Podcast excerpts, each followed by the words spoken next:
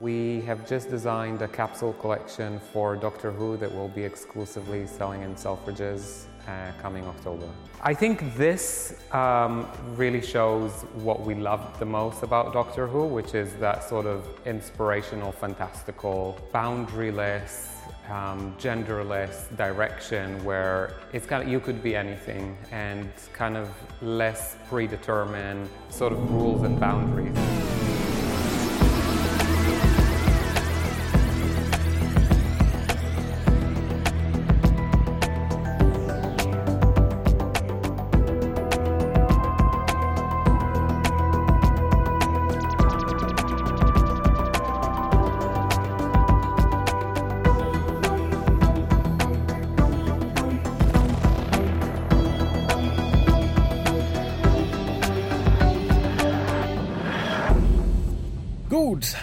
Und herzlich willkommen zu einer neuen, lang überfälligen Ausgabe des Deutschen Doktor Podcastes, des WhoCastes. Ich begrüße als erstes mal den Pascal. Hallo. Hallo, Raphael.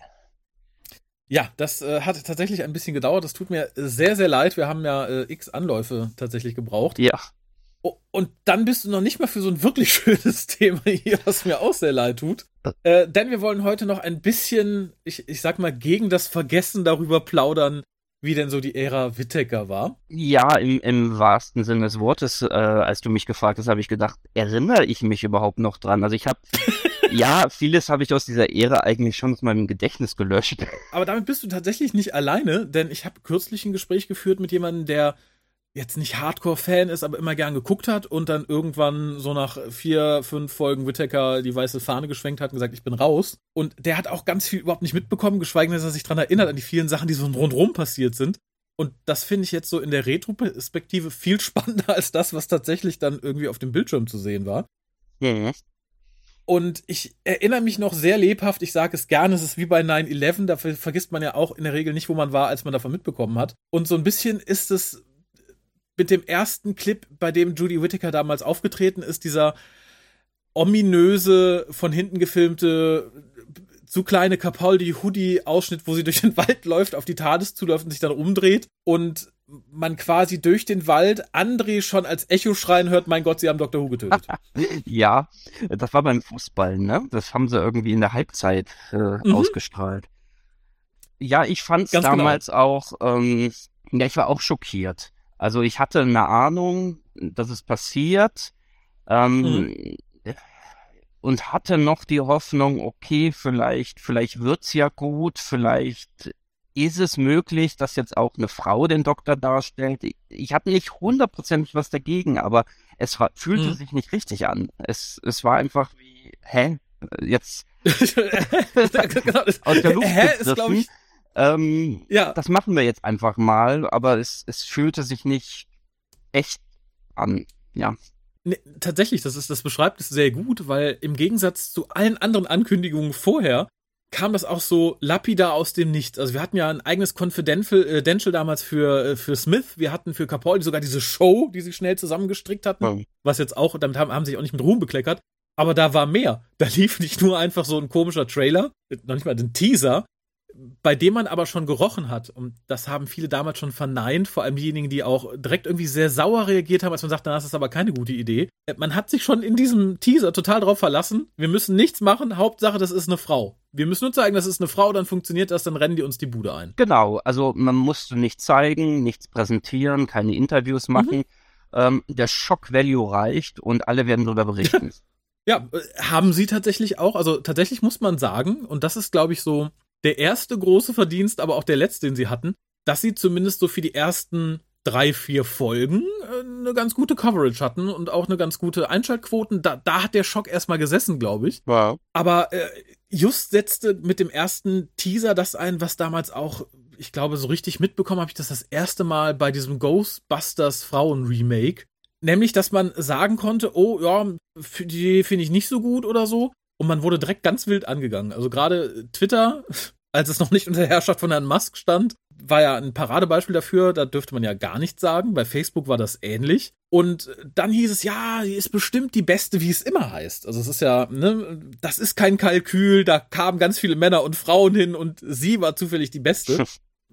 Wo ich mich immer schon frage, wer glaubt so eine mehr? Also, Ja. So ein Produzent hat doch auch eine Vorstellung. Das Problem ist, glaube ich, auch, dass man ähm, jetzt eine ganz neue Zuschauer, ein, Klient, ein ganz neues Klientel gefischt hat. Und mhm. dieses Klientel guckt jetzt Dr. Who, weil der Doktor eine Frau ist.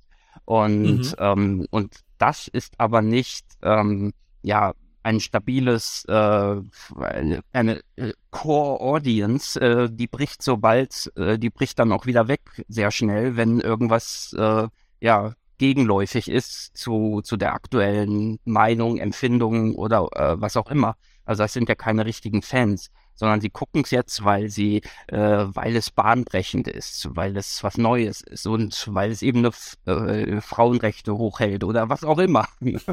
und äh, ja, und die sind dann auch die ersten, die dann schreien, wenn irgendjemand was dagegen sagt. Also die Doctor Who-Fans, die jetzt mhm. schon seit 30 Jahren Doctor Who gucken äh, und das nicht mögen, die haben nichts mehr zu sagen. Vor allem hatten die auch keine Ahnung. Die Timelords konnten das ja schon immer und bla. Die, die Straße möchte ich gar nicht runterlaufen gerade, aber ich fand es halt wirklich faszinierend, weil viele gaben es ja auch zu. Also etliche Posts auf Twitter. Oh, du hast mich ja nie interessiert, aber jetzt gucke ich's mal. Ach ja, toll. Schön waren dann so Sachen wie, wenn dann jemand mal sagte, na, ich find's ein bisschen schade, äh, ne, das war halt immer so ein Role Model für meinen Sohn. Und dann sagten sie, ja, der kann sich ja ein anderes suchen. Aber wir, wir wollen den Doktor. Das ist jetzt unserer. Wir wollten uns keinen anderen suchen. Und es tat mir für das Fandom so ein bisschen leid, weil doch auch teilweise nette, vernünftige Leute, die saßen da mit großen Scheuklappen vor den Augen, sagten, nee, da, da steckt keine Idee hinter. Das ist einfach so, es ist ganz natürlich im Flow. Das ist auch kein Marketing-Ding oder so. Wo ich schon dachte, ja, ich weiß nicht, spätestens als das Logo kam mit dem, mit dem Frauenzeichen drin. Ja, ne? Als die Leute sagten, nö, nee, das ist Zufall, Ach. wo ich schon dachte, mm ja, Zufall, genau, richtig. Und ich glaube, so für mich die Sache komplett besiegelt, wo ich da auch nicht mehr groß diskutieren wollte, war dann dieser Glass-Ceiling-Trailer, ja. der als nächstes kam, ja. wo ich dachte, mhm. Das war eine Katastrophe.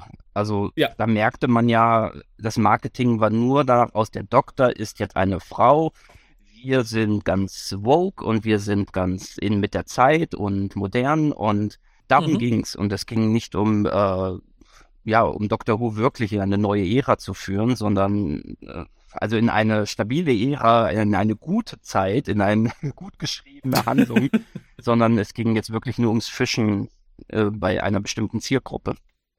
Ganz genau. Ich, wobei ich mich tatsächlich frage, man hat doch in vielen Fandoms vorher eigentlich gesehen, dass das immer Bauchlandungen waren. Also ich erinnere da irgendwie an die neue Star Wars Trilogie, ich erinnere an Ghostbusters, da gibt es sicher noch etliche Beispiele, dass immer, wenn man sowas versucht, dass es auf Dauer nicht gut geht und dass der gute Chipman mit der BBC dann doch relativ spät versucht, in diesen Hafen zu schiffen, hat mich auch ein bisschen schockiert. Und ich bin sehr, sehr froh, dass man sowas wie diesen Glass Ceiling Trailer für die neuen Folgen außen vor gelassen hat. Ich, ich hätte, wie gesagt, äh, den guten Shooty nicht sehen wollen, wie er Ketten zersprengt und irgendwas über Sklaverei faselt. Das weiß ich nicht. Nee, das, das war einfach falsch.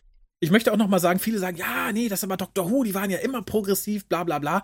Nee, Doctor Who war natürlich immer sehr progressiv, war aber immer gegen die von oben aufoktroyierte Meinung. Mhm. Und in diesem Fall ist es halt die von oben aufoktroyierte Meinung, die man da in Doctor Who gezwängt hat. Da kann man mir nicht sagen, das ist fortschrittlich und progressiv. Das ist in dem Fall leider sehr, sehr, sehr, sehr, sehr, sehr obrigkeitshörig. Mhm.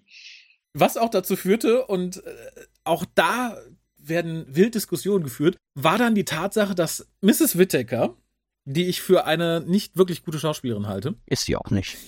Die ich tatsächlich, die ich tatsächlich in Black Mirror schon so mm, auf der Kippe fand. Äh, mit Ten war sie irgendwie okay, aber dann zu sagen, die verdient dasselbe wie Peter Capaldi in der Rolle, das fand ich sehr lustig, weil für mich Schauspielerei und Gagen von Schauspielern so nie funktioniert haben. Das wäre, als wenn du jetzt sagst, so, hier, äh, oh Gott, mir fällt keine mittelmäßige deutsche Schauspielerin ein. Also es war äh, damals ja gerade so ein Skandal gewesen, dass Frauen unterbezahlt mhm. sind als Männer bei der BBC. Und das haben die natürlich für sich genutzt, dass sie gleich gesagt haben, oh, Jodie Whittaker bekommt das gleiche wie Peter Capaldi. Aber es ist mhm. nun mal im Showbusiness so, dass der Name und den Status, den man hat, durch die Rollen, die man gespielt hat, eben mhm. den Wert auch eines Schauspielers erhöht oder mindert. Und ja. äh, Jodie Whittaker, klar, die hatte ein paar Rollen, aber die war doch nicht auf dem Level von einem Peter Capaldi. Also das kann mir keiner sagen. Nee, vor allem das nicht. Und man kauft ja auch so einen Schauspieler ein, weil man je nach Bekanntheitsgrad damit rechnen kann, dass der ein bisschen mehr oder weniger Kohle in die Kassen spült. Und so eine Diskussion haben wir ja gerade im Männer- und Frauenfußball. Warum denn die Frauen im Fußball viel weniger verdienen als die Männer? Die verdienen verhältnismäßig sogar mehr vergleich, verglichen mit dem, was sie einspielen in der Liga. Ich glaube, wenn sie da auch mehr als die Männer einspielen würden, sollten sie auch mehr bekommen. Und genau sehe ich es auch bei Schauspielern. Und so im Nachhinein muss die BBC sich auch in den Arsch beißen, dass sie da richtig viel Kohle auf Frau Whittaker verbrannt hat, ohne dass irgendwas reingekommen ist. Das wurde doch am Schluss gerade bei den Specials einfach an der Production Value gespart, oder? ja, wahrscheinlich. Also zumindest sehen sie so aus. Das kann aber auch ein anderes Problem sein. Das war nämlich das nächste, was man so mitbekam. Denn die BBC sagte, so, wir machen jetzt nicht nur Dr. Who Vogue und toll, wir selber werden es auch. Wir sind jetzt total super. Das heißt, wir stellen auch für das Produktionsteam größtenteils Frauen und Farbige ein. Da hatte Chibnall noch Glück, dass der nicht irgendwie äh, noch eine Geschlechtsumwandlung machen musste, glaube ich, dass er das dann irgendwie noch leiten durfte. Ja, ich frage mich auch, kam das jetzt alles von Chibnall oder von der BBC? Also Jetzt, Shipman hat ja jetzt im Nachhinein, der war ja jetzt in LA auf der Gallifrey One, ähm, wo mhm. er sich zum ersten Mal der Öffentlichkeit stellte, behauptet, äh, vieles wäre von der BBC instruiert worden. Also, dass er schon hinter dieser ganzen Woke-Message mhm. natürlich war, aber natürlich auch viele Zwänge von der BBC dazu führten, dass es bestimmte Probleme gab und also es wurde alles auf die BBC äh, geschoben. Und da er das mal am Rande, da er bei der Karaoke dabei war, bei der Gallifrey One und voll der sympathische Typ war. So für die Fans mhm. scheinen auch einige schon seine Ära ein bisschen umzuschreiben innerlich. Und ah. ähm, ja, seine Person wehrte nun alles auf. Also das höre ich jetzt immer wieder von Leuten, die da waren. äh, da komme ich ja nicht drüber hinweg. Ne? Also ich gebe ihm aber äh, zumindest ansatzweise recht, weil wie gesagt, die BBC hat ja nicht nur gesagt, so, wir, Dr. Who wird jetzt so, die BBC hat gesagt, wir werden jetzt auch so. Wie gesagt, das war ja, ja nicht nur in dem Bereich Dr. Who, dass man sagte, das ganze Team soll jetzt auch möglichst divers sein, egal was die können, Hauptsache, die haben die richtige Farbe oder Brüste. Das hat sich ja überall in der BBC niedergeschlagen. Und da führt es auch zu seinem kleinen Skandal, in Anführungszeichen, der aber kein Skandal war, weil es gegen Weiße war, nämlich äh, die BBC hatte eine Anzeige für eine Praktikumsstelle und da stand dann explizit drunter keine Weißen. Ich erinnere mich, ja. Ähm, äh, und wie gesagt, insofern glaube ich, dass der gute Chipmill da auch ein bisschen, bisschen zu genötigt worden ist, viele Sachen zu machen. Oder zumindest äh, dachte, oh, das nick ich strahlend ab, sonst werde ich sowieso entlassen. Warum? Denn gerade in der Anfangszeit hat jeder irgendwie, glaube ich, gefürchtet, nicht mehr dabei zu sein. Ich erinnere an das Dr. Who Magazine, was dann plötzlich auch alles umgekrempelt hat. Wir hatten das super diverse Time-Team, was, glaube ich, seine Zeit damit totgeschlagen hat, einfach über alte Folgen zu lästern. Ja. Weil sie sie auf doppelter Geschwindigkeit geguckt hat. Ich möchte das nochmal sagen. Das hat, glaube ich, es war Crystal, die das gesagt hat. Nö, ich gucke die mir doppelt, dann ist es ja aushaltbar, ist ja doch ein bisschen langweilig.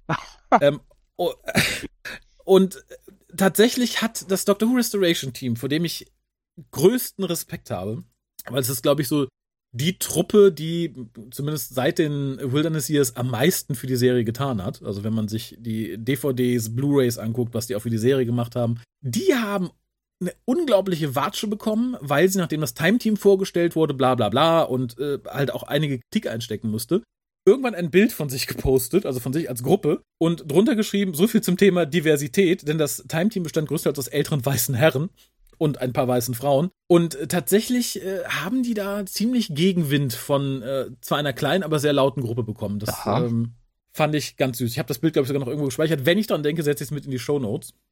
Ja, das interessiert oh. mich jetzt auch, weil äh, ich kann mich so ganz schwach dran erinnern, dass da was war, aber so mhm. genau mhm. wusste ich das jetzt gar nicht mehr.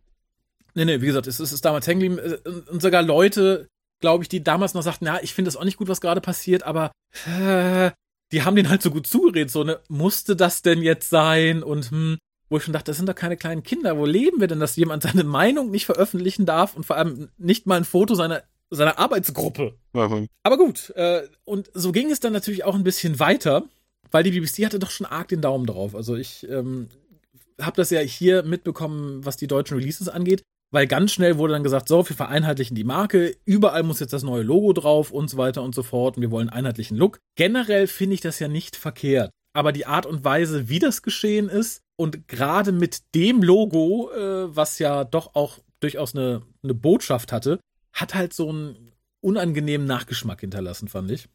Ja, und ich glaube, die BBC hat auch, oder ich weiß doch, was, nee, was die BBC, nein, das war Chris Chibnalls Team, die ja mhm. praktisch Moffats Team ausgetauscht haben. Also die wurden ja größtenteils gekündigt und mhm. äh, Chibnalls Team hat dann alles in die Hand genommen, zu, zusammen mit BBC Studios, meine ich. Mhm. Und ähm, und dadurch haben sie versucht, auch alles zu kontrollieren und äh, nichts mehr rauszugeben an, an großen Presseinformationen. Dr. Who Magazine wurde abgeschnitten vom Informationskanal und letztendlich oh ja. war die ganze Chipnell-Ära äh, ja geprägt davon, von, von Nichtpräsenz in, in der Presse.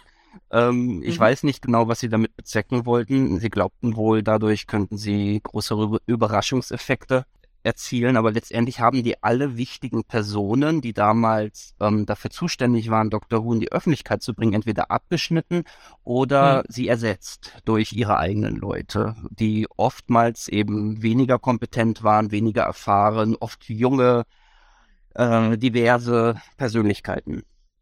Ja, genau. Also ich glaube, das war in vielen Bereichen so, dass man sagte, okay, äh, hier könnten wir einen erfahrenen Menschen haben, der ist uns aber zu weiß, zu alt, zu männlich. Dürfen wir nicht, dann nehmen wir irgendjemand anderen, der passt. Das wurde später, gerade in der ersten Staffel, auch noch sehr deutlich, wen man für welche Folge als Regisseur oder Autor wählte, wo ich dann immer dachte, ja, das ist natürlich, darf ein Schwarzer nur eine Geschichte über Schwarze schreiben, es darf ein Inder nur eine Geschichte über Inder schreiben. Schwierig, fand ich sehr, sehr, sehr, sehr schwierig. Und wie gesagt, die BBC selbst war auch sehr, sehr, sehr darum bedacht, dass man möglichst nichts nicht Positives über solche Produkte schrieb. Also es ist wirklich erstaunlich, was wir vor allem in der Zeit von der Erevitica auch in klassischen Releases einfach mal nicht aufnehmen durften, so an Infos oder Textpassagen ja. oder so. Es ist, ähm, ich, ich möchte jetzt nicht von Meinungsdiktatur sprechen oder von Zensur, aber es ist schon äh, relativ tatsächlich. Naja, es ist Und, schon Meinungsdiktatur.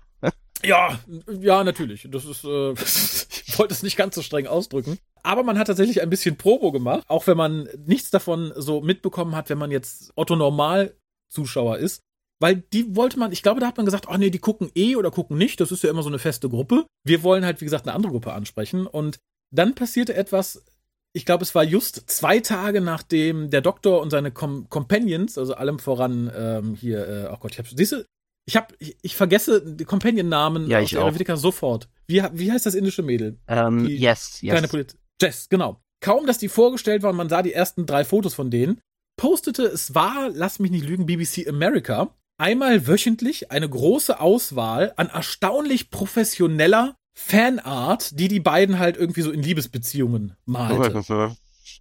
erstaunlich professionell und eine erstaunlich hohe Anzahl. Ähm, und auch da waren dann wieder so gewisse Leute mit Scheuklappen, die sagten, nee, das ist ja ganz normal, das ist ja immer, öh, das ist das Internet, da gibt's ja alles, bla bla bla.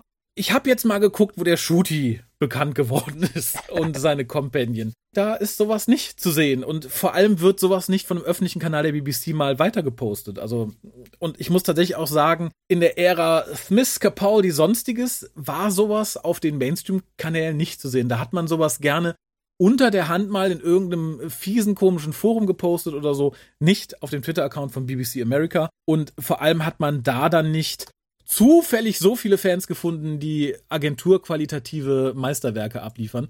Ich frage mich, ob man dachte, okay, das äh, ist so ein so eine Guerillataktik, um noch mehr unser, unser neues Zielpublikum anzusprechen. Anders kann ich mir das irgendwie nicht erklären. Ganz bestimmt. Also ganz, ganz bestimmt. Und daraus haben sie ja dann eine Storyline entwickelt. Also das hat sich ja sozusagen selbstverständlich.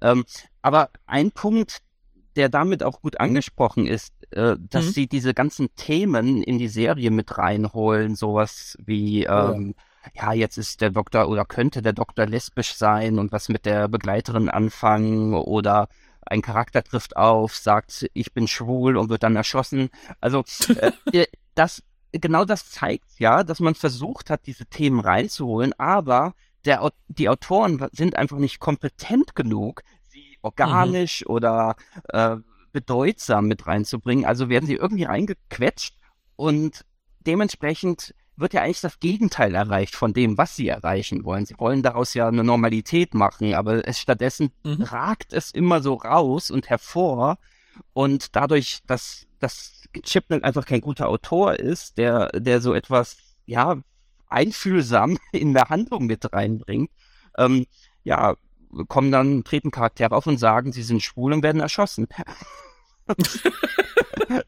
Äh, ja, tatsächlich, das ist, äh, das habe ich hier ein bisschen weiter unnotiert, dass in der Serie selbst hat gerade die erste Staffel so ein ganz verzweifelter Versuch war, glaube ich, alle Woken-Themen durchzu, durchzunehmen, so schnell man konnte. Ähm, ich erinnere an Rosa, was wirklich eine gute Folge hätte werden können, wenn ein vernünftiger Autor dran gesessen hätte. Und vor allem, ich glaube, selbst Chipman hätte eine gute Folge machen können, wenn er sich einen anderen Bösewicht überlegt. Aber zu sagen, so, das ist Rosa Parks. Wen kann, der, der Gegner ist einfach ein Rassist aus der Zukunft. Mehr müssen wir über den nicht genau. wissen. Das reicht. reicht. Und das zog sich halt durch ganz, ganz viele Folgen und ich finde es so grenzwertig peinlich. Und da setzte dann wieder dieses ein, wenn du dann was dagegen sagtest, sagst du, na, das ist ja eher eine schlechte Folge, du bist selber Rassist. Das ist, das habe ich nicht nur einmal gehört, das habe ich mehrfach gehört und gelesen, dass man sagt, nee, ihr findet die Folge ja nur doof, weil da eine schwarze und öh und äh, nein, auch äh, nein, so funktioniert es tatsächlich nicht.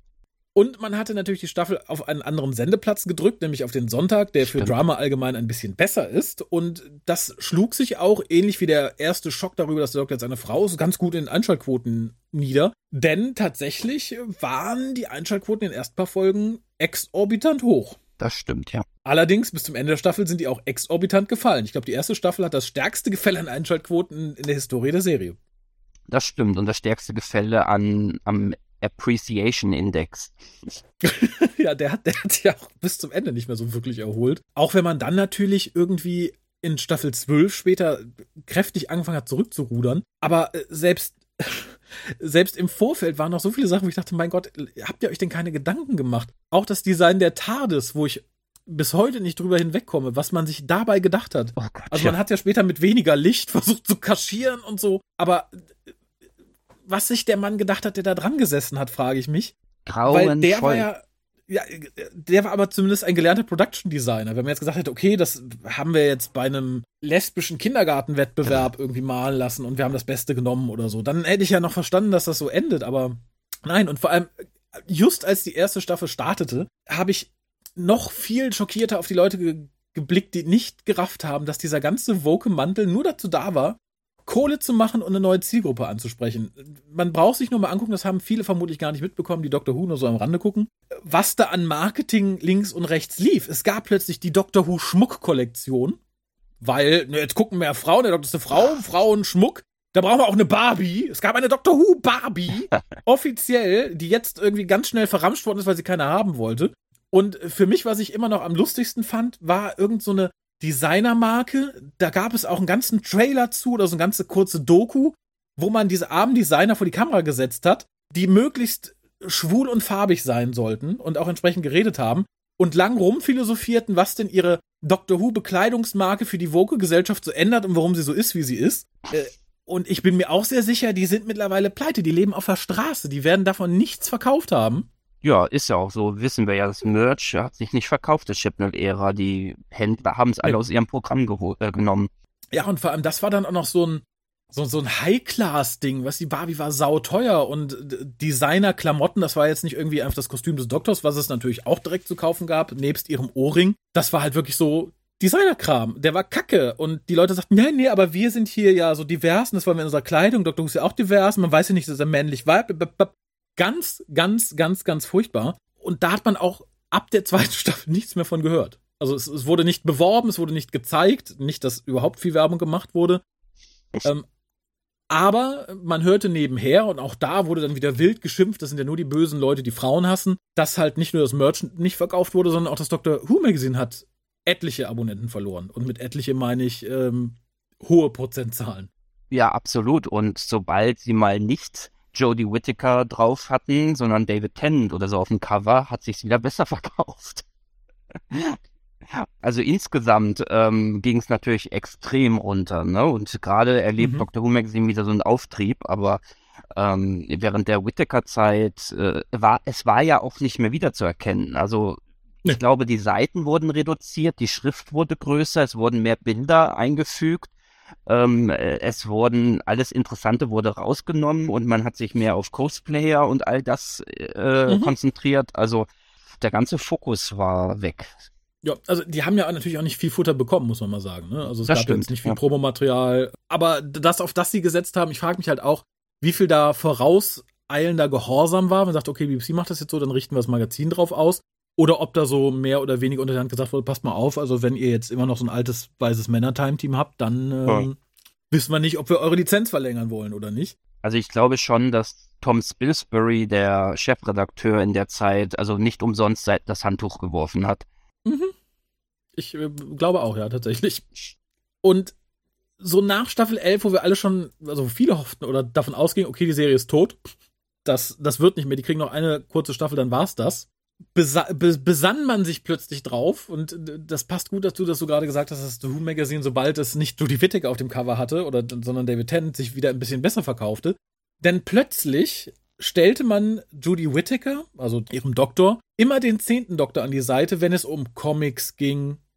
Gruß an Panini, die wollte auch keiner haben. Oder um Spiele, es, es gab ja dieses Virtual Reality Ding und so und äh, es wurden ja einige Spiele angekündigt und plötzlich hieß es dann nicht mehr, nee, hier der 13. Doktor, dann hieß es, nee, der 10. und 13. Doktor. Und ich dachte, mhm. Das ist aber ein verzweifelter Versuch. Hat, glaube ich, auch nicht so gut funktioniert, zumal man da, glaube ich, ein bisschen in Konflikt gekommen ist, weil man doch äh, bei Big Finish gleichzeitig und die, die ganzen anderen Verlage, ich weiß nicht, ob das jetzt zeitlich mit der, mit, mit Beginn der zwölften Staffel korreliert, die haben sich noch zusammengetan und haben gesagt, so, wir erzählen jetzt mit den, mit den anderen New Who-Doktoren diese franchise-übergreifende Geschichte. Ich komme gar nicht mehr auf den Namen. Das war auch, glaube ich, ein Rohrkrepierer, also wo dann Ja, irgendwie da war was. der achte Doktor Abenteuer hatte. Du weißt, was ich meine, ne? Mhm. Ja, The Dalek, irgendwas, keine Ahnung. ja. Und ich glaube, dann haben die Leute gesagt, ach, dann gucke ich mir lieber das an, als dass ich mir den zehnten Doktor mit Judy Whittaker in dem x-ten Comic angucke. Weil auch die Comics waren nicht viel besser als das, was wir in der Serie gesehen haben. Und ich glaube, da ist der, dem guten Chibnall ein bisschen, oder der BBC, der Arsch auf Grundeis gegangen. Ich, was da genau abgelaufen ist, weiß man ja nicht. Es hieß ja ursprünglich mal, Chibnall wollte sowieso nicht jedes Jahr eine Staffel machen. Der dachte, er macht immer so ab und zu ein bisschen. Ich glaube einfach, dem sind ganz wild die Ideen ausgegangen, als er gemerkt hat, okay, den Kurs, den wir jetzt gefahren sind, Staffel 11, der funktioniert nicht. Und dann hat man halt angefangen und das finde ich fast noch schlimmer als den, den Versuch, was Eigenständiges zu machen in Staffel 11, dass man ganz viel Kram in Staffel 12 wieder rausgekramt hat, ohne große Erklärung, ohne irgendwelche Liebe zum Detail, um verzweifelt noch Leute der bisherigen Folgen, zumindest von New Who, irgendwie wieder an Land zu ziehen. Ich erinnere da an, an Captain Jack, Ja. der plötzlich auftauchte, der bestimmt auch in, in der Staffel drauf nochmal aufgetaucht wäre, wenn der gute John Barrowman Nicht nicht in wäre. Gnade gefallen wäre. Das, das, ist, da kann ich ja auch nicht drüber hinweg, ne? Und plötzlich taucht dann auch der Master auf, der musste jetzt Inder sein, natürlich, und wir, wir sagen auch nicht, wie, wie, wie sich das entwickelt hat seit Missy. Und gerade da, also ich habe mich ja in der Klassik-Ära nie drüber aufgeregt, dass der Master einfach wieder da war. Es wurde ja auch nie Wow. erklärt, warum er das und jenes dieses überlebt. hat. Das war mir auch in der Regel Wumpe. Aber gerade als Missy hatte der halt eine Wandlung durchgemacht, auch charakterlich, die jetzt einfach wieder weg ist, die man einfach ignoriert hat, sagt, so, mach einfach so ein bisschen Maastrich, mach mal. Ja, aber das passt ja zur Chibnall-Ära. Es wird ja eigentlich Ja, ja. alles ignoriert. Also selbst der Doktor ist ja nicht wirklich der Doktor. Also äh, ich, ich habe hier Mhm. mir aufgeschrieben, der 13. Doktor ist ein nicht durchdachter Charakter, äh, Konsequenz unterentwickelt. Also, Ja, nicht, nicht umsonst ist es so ein Running Gag geworden. Im Fandom und tatsächlich auch in, in den Folgen, wenn man sie sieht, dass dem Doktor in mindestens der Hälfte aller Folgen der Plot erklärt werden muss. Die ist genau. irgendwo angebunden und der Böse erzählt, ich habe das vor und jenes vor und dieses vor und dann mache ich das und jenes und dieses. Ja, aber und sie ich, droht dann und sagt, ich lasse das nicht zu, schafft's aber trotzdem nicht. ich glaube, das ist generell der Schreibstil in der Chibnall-Ära. Also einmal, dass die Bösen alles erklären oder der Doktor halt alles erklärt. Der Doktor er erklärt dauernd und meistens stoppt ja dann die Handlung komplett. Und Mhm. als Zuschauer, also mir ging es so, ich habe mich dann immer ausgeklinkt, weil ich, äh, es, es war mir alles egal. Also du bist ja emotional überhaupt nicht involviert, wenn dir irgendwas nur erklärt wird. Und das passiert halt dauernd in, in dieser Ära. Oh ja, also erstmal das und vor allem das Chipnell, gerade ab Staffel 12, hat er ja mittlerweile teilweise auch zugegeben, ganz viele Sachen eingestreut hat, die er nur eingestreut, dass sie da sind, ohne sich irgendwie groß Gedanken darüber zu machen. Der Lone Cyberman ist immer noch so ein Ding, wo ich denke, mhm. dem Ja. hätte vielleicht eine Erklärung oder Background ganz gut getan, dann wäre das vielleicht irgendwie ein interessantes Konzept gewesen. Ja, und Captain Jack kündigt ihn noch an. Ne? Als der Große und Gefährliche. Na, Ja. jetzt ist er weg. Aber der kommt noch mal kurz wieder im Finale und dann und wirklich so, so Kleinigkeiten. Ich hatte ja ein bisschen gehofft, dass danach wirklich die, die neuen Wilderness Years einsetzen und vernünftige Autoren, sowas ähnlich wie der Doktor ist halt menschlich, das in schönen, gut geschriebenen Büchern irgendwie so ein bisschen vernünftig erklären und retconnen können, genau wie den ganzen Schmarrn um das Timeless Child. Das wird aber, glaube ich, jetzt einfach ganz wild ignoriert. Und auch da hat äh, Tippen ja zugegeben, das mit dem Timeless Child war nur drin, weil er irgendwie ein bisschen mehr Mystery machen wollte und er hat sich ja sonst nichts dazu überlegt. Nee, und das tut mir leid. Er hat, das, das war so eine Mischung aus, ich will Doctor Who jetzt aufwoken und ein bisschen mysteriöser machen. Und im Endeffekt äh, hat er den Charakter damit ziemlich geschädigt. Und es wurde vor allem nichts damit gemacht. Also man ja. hat ja dann immer gedacht, das wird irgendwann nochmal aufgegriffen. Und also so wie es jetzt ist, ist es einfach halbgar, ohne wirkliche Konsequenz. Es ist eigentlich völlig mhm. irrelevant mhm. für die gesamte Doctor Who-Geschichte. Und trotzdem ist es, sitzt es da wie so ein Klotz, mhm. ja, den wir jetzt hoffentlich durch Ignoranz wegbekommen. Ja, es ist wie der große Elefant, den sich niemand traut anzusprechen, irgendwie, der im Raum steht. Und ähm, wie gesagt, darum hatte ich auf Bücher gehofft. Ich glaube, in der Serie kannst du das nicht zufriedenstellend aufgreifen. Es sei denn, der zehnte Doktor sagt jetzt, oh, das war alles ein Trick vom Mars, das war alles Illusion. Du warst nie eine Frau. Ja, Ende. ich glaube, die Zeit der Bücher, wie sie in, im Wilderness, äh, seit, ja, die gibt's nicht mehr. Ja. Also äh, die 90er sind leider vorbei. Ja, ich glaube, selbst wenn Doctor Who jetzt nicht mehr im Fernsehen läuft, dann äh, wird Big Finish im Moment mit ihren massentauglichen Hörspielen dann irgendwie noch einen Teil äh, die Stange halten und ansonsten entweder ist die Serie dann ganz weg oder sie taucht dann irgendwie x Jahre später wieder auf. Ich glaube, so wirklich gute, nicht der jetzigen Zielgruppe entsprechende Bücher wirst du so schnell nicht mehr kriegen. Nee, also, nee schon gar nicht auf dem anguckt, Niveau wie die New Adventures. Aber eben, ich wollte gerade sagen, wenn man sich den Sprung anguckt zwischen so die letzten Serienstaffeln von der, von der klassischen Ära und dann den Sprung in den Büchern zum Teil. Sowas wird es nicht mehr geben. Also ich, ich glaube, da hat die BBC und alle Rechteinhaber auch zu viel Angst zu sagen, okay, das Ding hat ja irgendwie so ein Grund, Grundpublikum. Die ganz Alten sind eh bald tot. Wir müssen die ansprechen, die jetzt auch die New Series mochten. Und ich glaube, das ist dann tatsächlich ein bisschen schwierig. Genau. Zumal die Leute, das heißt die Leute, die Firmen ja immer vorsichtiger werden mit ihrem geistigen Eigentum. Also ich glaube, die BBC wird da arg die Daumen drauf haben, dass dann nicht Bücher entstehen, wo dann irgendetwas erklärt hinzugedichtet wird, was man später irgendwie einfach wieder ignorieren muss. Ich glaube, das möchte man nicht zulassen. Ja, und jetzt mischt ja noch Disney mit, also mal gucken. Stimmt. Ein noch größerer Konzern. Aber äh, tatsächlich, Staffel 12 führte dazu, dass die Einschaltquoten noch weiter im freien Fall waren. Ich glaube, äh, Timeless Children hatte mit 4,69 niedrige Einschaltquoten als die schlechteste Capaldi-Folge. Und das auf einem besseren Sendeplatz. Innerhalb ja. von im Endeffekt zwei kompletten Staffeln hat man geschafft, die Serie zu diesem Punkt runterzuführen. Ja, also man muss natürlich das schon relativieren in der Hinsicht, dass alle Quoten in der Zeit Klar. niedriger wurden. Aber es war schon sehr konsequent bei Doctor Who und vom Beginn mhm. einer Staffel bis zum Schluss, also geht's halt dauernd runter, ne? Und ist auch einigermaßen normal, aber der Fall war schon extrem immer. Und nicht ja. nur dort eben, wie auch schon gesagt, der Appreciation Index, der fast noch wichtiger ist für so, für die BBC, der ist ja total mhm. niedrig. Und der ist ja völlig auf einem Low Level für Drama, also gar nicht akzeptabel eigentlich. Ja, und da hieß es dann nach dieser Staffel, so, BBC hat aufgegeben, ihr kriegt noch sechs Folgen und man wusste nicht, ob zwei oder drei Specials. Und da hat dann der gute Tim beschlossen, wieder was Neues zu machen. Nachdem wir jetzt die, die Woke Staffel 11 hatten, die verzweifelt an alte Sachen anknüpfende Staffel 12, haben wir jetzt eine Mini-Staffel mit durchgehender Handlung, die aber genauso inhaltsleer und dämlich war wie der Rest, tatsächlich. Also ich Total. Äh, habe letztens noch eine Diskussion gelesen und mich gut amüsiert darüber, weil es tatsächlich so ist. Am Ende dieser sechs Folgen und Specials ist nicht geklärt, ob überhaupt noch was vom Universum übrig ist, außer der kleine Teil. Nee, ist alles zerstört worden. Und danach ja. machen wir normal weiter. Genau, aber wir, haben ja nicht mehr ganz so viel zu gucken. Das heißt, der, David Tennant Doktor und Judy Gatwa sind dann wahrscheinlich sehr oft auf denselben Planeten, weil es nicht mehr so viele gibt. Genau. Und spätestens dann, also spätestens dann müssen doch alle kapiert haben, dass die Chipmill-Ära einfach nur dumm, dumm, dumm ist, oder? Also spätestens bei dieser mhm. Staffel. Ich, ich, kann ja noch sehen, dass man in Staffel 11 oder 12 vielleicht ein oder zwei gute Elemente oder die einem gefallen haben ja. könnten rauspickt. Aber bei dieser Staffel, also da, da ist es doch vorbei, oder? Also natürlich hat er sich hier auch wieder viele Elemente bedient, die man mag. Also die Engel kamen wieder, ja. die, Sontaraner kamen wieder im neuen Gewand, die, die, in den Specials kamen die Sea Devils wieder. Nur spätestens bei den Specials wurde dann sehr deutlich, dass die BBC wirklich keinen Bock mehr hatte, denn ich finde, ab da ist auch so die, die, die, die, die, die Production Value quasi null. Also wenn man sich auch irgendwie anguckt, dass Frau Wang bei den Sea Devils oh, vorher noch nie für irgendwas Größeres Regie geführt hat, außer für das Heimvideo von Omas Geburtstag. Und das schlägt sich halt auch in der Folge nieder, ne? Also mich wundert, dass die BBC da überhaupt noch Geld gegeben hat und Chipnell nicht aus eigener Tasche zubuttern musste oder so.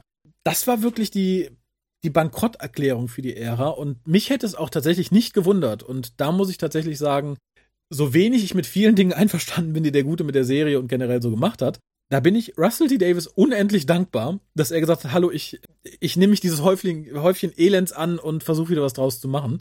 Weil sonst hätte BBC, glaube ich, einfach gesagt, na, dann lassen wir es erstmal ein paar Jahre ruhen. Das erholt sich so schnell nicht. Ich glaube, das war sogar im Gespräch, ne? dass man gesagt hat, äh, ja, das wäre dann das ja, Ende gewesen. Ja, bis Russell T. sagte, äh, nö, ich würde aber ja. und da glamm dann, glaube ich, glomm dann ein bisschen Hoffnung auf. Ansonsten hätten wir jetzt, glaube ich, sehr viel weniger Vorfreude. Äh, wobei ich frage, mich natürlich frage, also jetzt in den Bridge Specials wird es nicht passieren, denke ich. Ich denke, die werden oldschool sein. Mhm. Inwieweit man der Ära Chipnell und den paar verbliebenen Neufans, die, ich glaube, es sind nicht mehr viele, inwieweit man denen Rechnung trägt. Also Natürlich wird jetzt wieder mehr erzählt. Wir hatten ganz viele Schauspieler dazu, die war der Beste. Dass es aber diesmal kein weißer älterer Herr wird, war, glaube ich, jedem von vornherein klar. Der hätte sich den Arsch abspielen können. Oscar-reif. Der hätte die Rolle nicht bekommen. Weil ich glaube, dann hätte es einen richtigen Aufschrei gegeben. Man sagte, okay, na, jetzt war es eine Frau, hat nicht geklappt. Nehmen wir wieder einen weißen alten Mann. Ich glaube, dann ähm, wäre Twitter explodiert. Das stimmt, ja. ja. Ähm, nö, ich fand, Russell T. Davis hatte auch jetzt einfach vieles richtig gemacht. Ne? Sie, dass er David Tennant zurückholt fürs Anniversary und dann eben Shudi als schwarzen mhm. Darsteller, äh, aber männlichen Darsteller, ähm, weil ja. ich weiß, dass Russell T. Davis das auch präferiert, ähm, ja, aber so wieder die Brücke einfach hinbekommt mhm. äh, zu, zu einem anständigen Doctor Who. Und ich, ich ja. vertraue da Russell T. Davis auch in dem Sinne, ich weiß, der hat auch so seine Schwächen, aber ich glaube, er wird schon in dem Sinne sich angepasst haben, dass er vielleicht einige Themen und auch natürlich dem diversen Rechnung trägt. Dies mhm. aber zeigt, wie man es machen kann. Also vielleicht auf eine organischere Art und Weise. Also das ist einfach so meine, meine mhm. Theorie, wie es sein könnte. Also da gehe ich tatsächlich von aus. Also dass er da einen guten Mittelweg findet. Ich finde, das sieht man an Shooty, das ist ein sehr, sehr guter Mittelweg, weil im Endeffekt kann keiner schreien. Ja. Der, der, ist weit genug zurückgerudert, dass die Leute sagten, nee, keine Frau, die sind zufrieden. Und die Leute sagen, oh nee, alle Weißen sind doof. Die haben auch irgendwie Glück gehabt, mal ganz davon ab, dass Shooty ein ganz, ganz toller Schauspieler ist. Absolut, und, und man braucht sich nur die Bilder mit ihm anschauen. Der hat Charisma. Mhm. Der, ja. Also ist überall, jedes Foto, was von ihm auf einem Set gemacht wird, der strahlt was aus und der, der hat Präsenz und das braucht der Doktor. Nicht so wie Jodie. Nee, und vor allem glaube ich auch der Spaß, der Doktor zu sein. Bei Jodie war es, glaube ich, immer dieses so, ich finde geil, dass ich die erste Frau als Doktor bin. Die Rolle selbst ist mir ein bisschen wurscht. Und ich finde, bei ihm sieht es halt auch so, ich liebe diese Rolle, ich, ne, ich habe da richtig Spaß dran allein diese ganz kurze Sequenz, wie er Sylvester McCoy dankt als einem verwandten Schotten, fand ich unglaublich sympathisch. Das hat Jodie in all den Jahren nicht rüberbekommen. Zumal, das hatte ich vorhin nicht gesagt, als die erste Staffel, ich weiß nicht, ob das schon war, als sie startete oder kurz vorher. Da gab es ein paar Interviews mit Judy Whittaker und äh, der Darstellerin der Jess. Siehst du, ich, ich werde mir die Namen nie merken können. Da war nämlich sogar hier ähm, Graham nicht dabei. Das war von irgendeiner Con. Und die haben sich so unsympathisch in ihrem Feminismus gesuhlt. Das war, das war nichts anderes. War nicht, ich liebe die Serie, ich find's toll oder cool, ikonisch der Doktor. Das war, naja, jetzt als Frau und bla. Und das, ich möchte Shooty nicht sagen hören, endlich ein Schwarzer, der den Doktor spielt, jawohl. Ich möchte auch in der Serie nicht sagen, dass man sagt, oh Doktor, Sie sind aber dunkel. Ja, es ist ein Upgrade. Blablabla. Das war nämlich auch ein großer Fehler, den die Serie gemacht hat, ja. das so raushängen zu lassen. Ja, ja es wirkte das einfach erzwungen und ähm, ja. mit dem Holzhammer. Und äh, wo du Interview sagst, ich habe auch jetzt letztens ein Interview gesehen aus der Anfangszeit, in der Jodie und Chipnell dieselbe Frage gestellt wurde. Äh, Jodie, was macht äh, für dich den Doktor aus? Also wie, wie gehst du die Rolle ran? Und sie sagt, das steht alles im Drehbuch. Chris Chipnell schreibt das so toll. Ähm, ich, ich orientiere mich nur an dem Drehbuch und dann ist, kommt der Doktor schon raus. Und Chipnell wurde dieselbe Frage gestellt. Er sagt, das ist alles Jodie. Jodie macht das belebt den Doktor. Also beide völlig entgegengesetzt. Das könnte es aber sehr, sehr gut erklären. Wahrscheinlich stand im Drehbuch nur, mach, mach wie du meinst, im Zweifelsfall guck eine Folge von David Tennant. nee, er, Chipnell hat ja zu ihr gesagt, sie soll gar kein Doctor Who gucken. Sie, also sie ah. hat ist ohne, sie hat kein Doctor Who gesehen und hat einfach nur das gemacht, was im Drehbuch steht. und da stand nicht viel. Wir wissen, nee. Ah, ja, ja, ja, ja, ja, ja. Ich bin so froh, dass das jetzt rum ist, ne? Aber tatsächlich hat das so viel kaputt gemacht. Also so Fandom-technisch äh, an dem Charakter an sich. Also ist natürlich nicht von Dauer und es geht natürlich auch nur um den Moment, ob so eine Folge Spaß macht. Aber ich weiß noch, als Russell T nach seinen Specials weg war, war ich sehr happy und sehr gelöst. Jetzt bin ich so ein bisschen, ja, mal gucken, wie das jetzt alles wieder zusammengeflickt wird, weil es hat ja doch schon erheblichen Schaden genommen. Also in allen Bereichen tatsächlich. Ja, also ich gehe davon aus, man wird gar nicht so viel flicken, sondern einfach ähm, weitermachen und eben es so mhm. machen, wie, wie Russell T. Davis das jetzt sieht, seine neue Vision für die Serie. Ich denke schon, dass er ähm, so ein bisschen an die alte Ära von ihm anknüpft, aber auch, äh, ja. der wird auch viel Neues einbringen, glaube ich, weil sonst würde er nicht zurückkehren, sonst hätte er wahrscheinlich kein Interesse daran. Und ja, ja, da, ich, da bin ich mir auch sehr sicher. Ich also, meine jetzt auch nicht erzählerisch flicken, sondern ne, ob das Fandom wieder so zusammenwächst, ob man wieder so viel Spaß an der Serie haben kann, ob man. Ja, ich glaube, vielleicht gibt es auch einen Generationswechsel da jetzt mit den neuen. Also ich denke, die alten Fans von früher werden wiederkommen, die weggebrochen sind während der Chipnell-Ära mhm. auf jeden Fall. Vielleicht spricht da auch wieder ganz neue Leute an. Also ich weiß das es nicht. Das wäre wünschenswert tatsächlich. Also eigentlich ist er im Marketing eigentlich der cleverste gewesen von allen von Anfang an. Ja. Also der hat ja praktisch Dr. Who zurückgeholt und das auch und mit Casting oder mit auch in den einzelnen Episoden, der weiß genau, welche Episode mache ich in welche Reihenfolge, damit es dann wieder in die Presse kommt. Also, also da denkt der richtig mit. Und ähm, das war bei Moffat ein bisschen weniger und bei Chipnell gar nicht. Ja, das stimmt tatsächlich. Also wie gesagt, ich mache mir, was seine Performance auch wieder im Moment keine großen Sorgen. Ich freue mich unglaublich auf die Specials tatsächlich. Wirklich unglaublich. Ich auch. Auch wenn es Tent ist und RTD, das hätte ich nicht gedacht. Aber bevor wir jetzt gleich zu den, zu den Einspielern kommen, wir haben nämlich noch sehr, sehr viele Einspieler bekommen. Was bleibt dir so Positives von der Ära Whittaker im Gedächtnis? Wo sagst du, ja, das äh, finde ich gut, dass es so war, das, da hatte ich Freude dran oder ich finde gut, dass das mal zu sehen war. Gibt, oder gibt es da überhaupt was? da fragst du mich was. Aber wie, äh, ich, da kann ich spontan nichts zu sagen. Also klar, die äh, manchmal die Produktionsstandards ähm, zu Beginn waren mhm. ganz nett. Also der Look. Ja. Aber, aber das, das macht für mich, ich, deswegen gucke ich keine Serie, ehrlich gesagt. Also da gibt es mhm. genug andere Serien, die das auch können. Äh, und wo man vielleicht unterhaltsamere Drehbücher hat. Aber oh ja. nee, also es, es gab wirklich nichts. Also die allererste Folge von Jodie fand ich noch okay in dem Sinne von, okay, das ist eine erste Folge. Es ist mhm. nicht ganz schlecht. Mhm. Und das war dann ab der zweiten Folge weg, dieses Gefühl. Ja, das stimmt. So nach der ersten Folge dachte man noch, es kann sich in, in eine positive Richtung entwickeln. Ja, genau, genau. Aber sonst, also das es gab Momente, wo ich Hoffnung hatte, mhm. aber das Gemeine ist ja, dass die Hoffnung, also die wird dir ja dann wieder genommen oder du wirst ja dann richtig in den, in den, in die Eier getreten, wenn du Hoffnung hast. also es gab immer mal wieder Momente, auch während Staffel 12, wo ich dachte, oh, Jodie, jetzt, da wirktest du ein bisschen wie der Doktor gerade. oh nein, es war ein Versehen. Ja, es war, war vielleicht ein guter Tag gerade, aber ja, nee.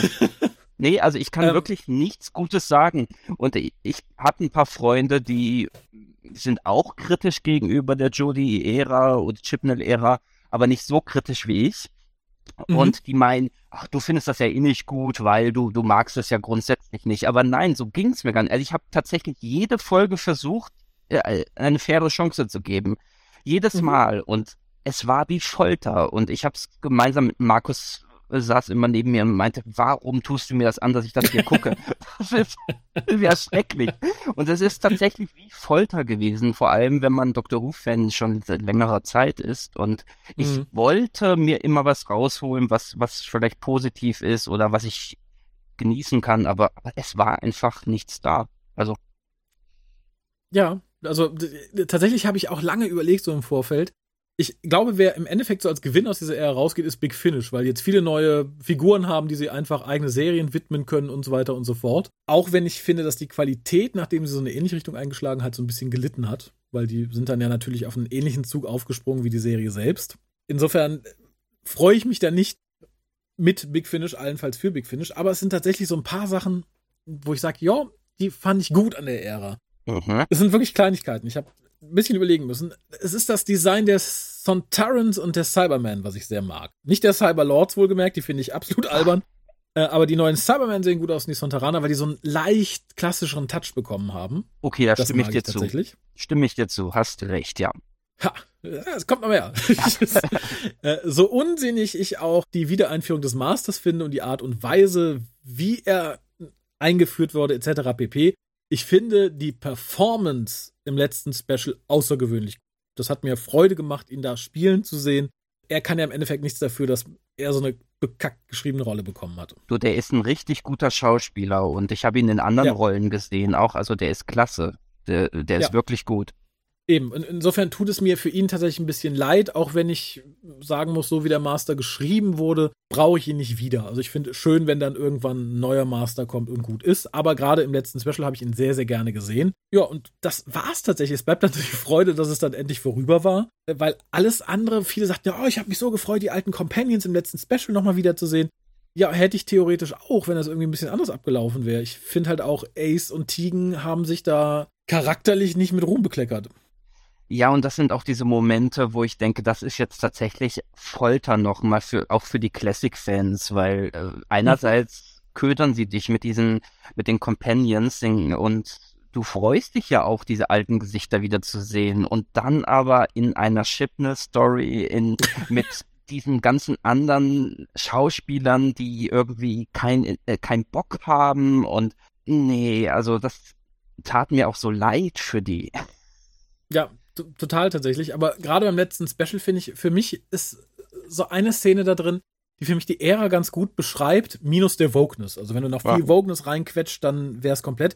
Und das ist tatsächlich die letzte Szene zwischen dem Doktor und Jess, die da zusammen sitzen, wie Teenies beim ersten Date, die irgendwie nichts mit sich anzufangen wissen, wo man weiß, ja, eigentlich sollten die aufeinander stehen, aber sie trauen sich nicht so ganz. Dann weiß der Doktor, er muss sterben und sagt, so, dann lass mich mal allein, das mache ich jetzt mit mir aus. Tschüss. Das ist so grundlos leer. Ne? Wir müssen, die muss alleine regenerieren, weil wir nicht wissen, wie es weitergeht. Die schickt die jetzt einfach weg. Liebe hin oder her, draufgeschissen. Die sagt, ich habe keinen Bock auf dich, geh. Ich möchte alleine sterben. Typisch das, Chris Shrapnel.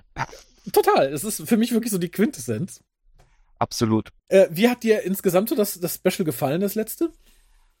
Also, äh, sagen wir es mal so, es war unterhaltsamer als 90 Prozent der Chipnell-Ära. Mhm. Und das ist schon positiv.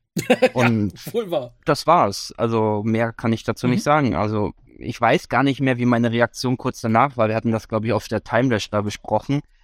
Genau. Ähm, aber ich glaube so ähnlich. Also, dass ich, ich war zumindest nicht gelangweilt. Das, ja, das ist das Positive, was man sagen kann, glaube ich. Ne? Ich habe mich mhm. nicht zu Tode gelangweilt. Ich dürfte aber nicht viel drüber nachdenken, sonst hätte ich mich aufgeregt. Genau. Ja, aufgeregt habe ich mich auch in ein, zwei Momenten. Ja, zu, zu, Recht, aber nicht so sehr wie die Staffeln davor. Insofern hat, hat Chipman ja doch dazugelernt in all seinen Jahren. Ja, oder aber, einfach, er übergeht einfach alles, was er weiterverfolgen sollte. Also er baut ja dauernd Storylines auf und Handlungsstränge und führt Charaktere ein, die dann ins Nichts verlaufen. Das stimmt ja, vielleicht wird es irgendwann aufgegriffen. Wie gesagt, während die 90er würde ich sagen, ja, dann gibt es bald Bücher dazu. So würde ich sagen, wenn Big Finish die Lizenz noch ein paar Jahre verlängert kriegt, dann haben wir bald zu jeder einzelnen Figur aus der Triple-Ära eine eigene, eine eigene Box. Vermutlich der Lone Cyberman, der, keine Ahnung. Oh, oder hier der, der junge Herr, der im ersten, äh, in der ersten Folge von Julie Whittaker auftauchte und im vorletzten Special der dann draußen vor, ja, dem, stimmt, vor dem Warehouse dann noch so viele Theorien gab, ja. ja genau. Ich, ich frage mich ja echt, ob Chipnell da einfach sagte, ach, ich habe irgendwie einen behinderten Cousin, der soll auch mal eine Rolle spielen, der darf dann da auch noch mal kurz auftauchen. Ich frage mich echt, was das sollte. Und tatsächlich muss ich rückblickend sagen, ist das das Mysterium, was mich am meisten interessiert von allen, die er hat offen gelassen. Nicht äh, die erotisch-lesbischen Abenteuer von Jazz. Wäre auch so ein anderes Spin-off. ja, nee, irgendwie, also wenn die Frau nicht sprechen könnte und ich sie nie hätte sprechen, sehen, hören in Interviews oder so, dann würde ich sagen, mach sie nackig, dann würde ich sagen, da, dann hat es vielleicht was Erotisches. Da ich aber weiß, wie sie klingt, wie sie sich so benimmt, äh, nee, die können es mir nackig auf den Bauch binden. Das, ähm, nee. Das möchte ich nicht. Sie wahrscheinlich auch nicht, aber. Dann ist sie eben Jazz, das Police Procedural und als Polizistin oh, ja, schießt sie einfach die, wild die, um sich her. die kriegt eine Big Finish ähm, äh, Krimiserie. Das, genau. Äh, wenn Big Finish wenigstens den Mut hätte zu sagen, okay, sie löst aber keinen einzigen Fall, dann würde ich es mir vielleicht anhören. Aber so. Das wäre nee. eine Idee, ja. ja. Aber genug gelästert. Ich bedanke mich erstmal bei dir. Wir, möchtest du noch mit die Einspieler reinhören? Nein, ich muss weg. ja, die, diese spontane Reaktion tut mir sehr leid. Aber dann äh, hoffe ich, ihr bleibt noch dran, während ich äh, die Einspieler einspiele und dann noch ein bisschen kommentiere. Ich bedanke mich aber schon mal ganz doll bei dir, Pascal. Ja, und danke dir und ciao. Ja, und hoffentlich müssen wir nie wieder über Judy reden. hoffentlich, ja. Ja, gut, äh, dann sage ich einfach bis zum nächsten Mal. Ich habe ja die große Hoffnung, dass wir bald wieder viel Freude an vielen neuen Dingen haben, die wir bequatschen können. Oh ja. Bis denn. Bis dann. Weg ist der Pascal, aber wir haben den ersten Einspieler von Alexander und Martina.